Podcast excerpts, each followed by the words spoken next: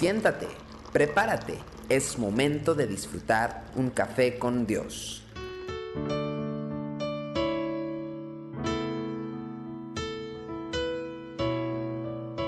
Hola, sean bienvenidos a Café con Dios. Mateo 26, versículos 59 al 60 dice, y los principales sacerdotes y los ancianos y todo el concilio buscaban falso testimonio contra Jesús para entregarle a la muerte. Y no lo hallaron, aunque muchos testigos falsos se presentaban. Pero al fin vinieron dos testigos falsos. Cuando vemos la escritura y lo leemos de manera simple, pensamos o tenemos una perspectiva distinta si no investigamos las palabras en su contexto original y todo lo que alrededor está implícito. Muchos historiadores han analizado minuciosamente los detalles del juicio que los sacerdotes y estos ancianos del concilio le hicieron a Cristo. La mayoría de ellos coinciden que todo el procedimiento no fue más que una burla al sistema legal establecido por la sociedad israelita. Los integrantes del concilio ya habían decidido hacía tiempo darle muerte a Jesús. Cualquiera que fueran los resultados del juicio, eso ya estaba determinado.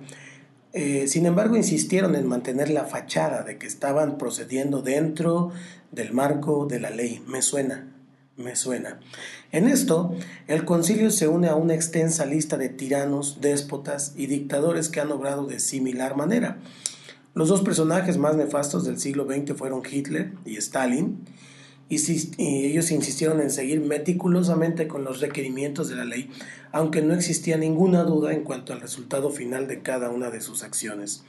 Deseaban de esta manera mantener la fachada de legalidad mientras sembraban el terror y el espanto por el bien del pueblo.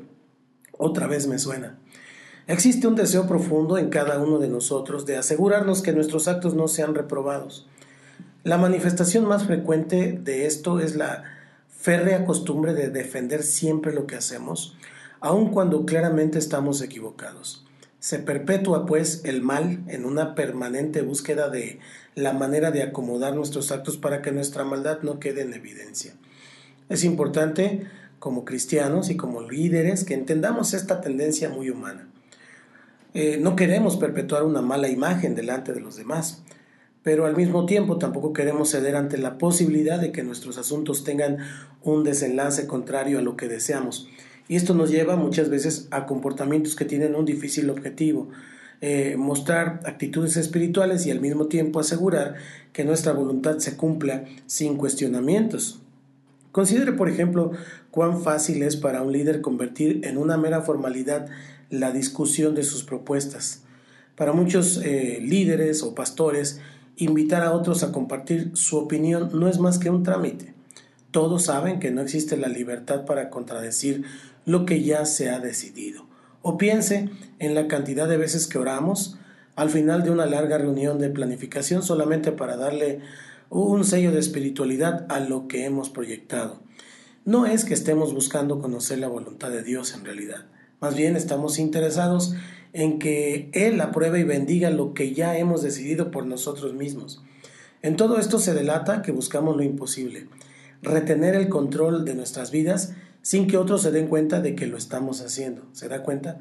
Intelectualmente sabemos que tal propuesta es absurda, pero en la práctica caemos una y otra vez en el mismo comportamiento. Solamente es posible un cambio cuando entendemos que no podemos andar con Cristo a menos que estemos dispuestos a ceder absolutamente todo a sus manos.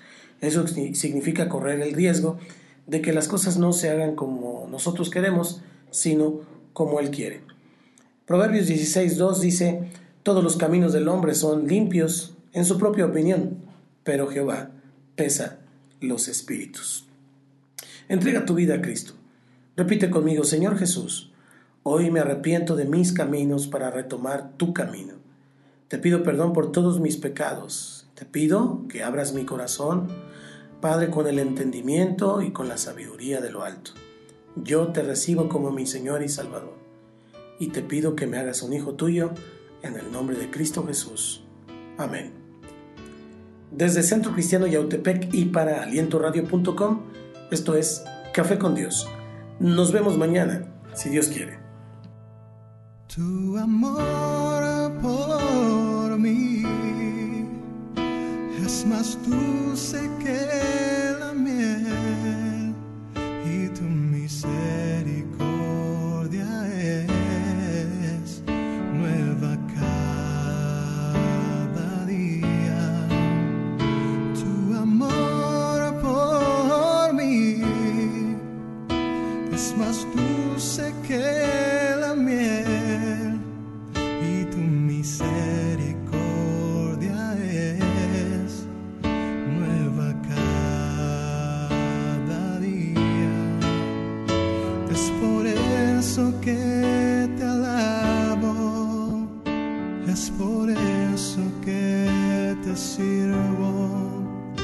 es por eso que te doy todo mi amor. Es por eso que te alabo, es por eso que te sirvo, es por eso que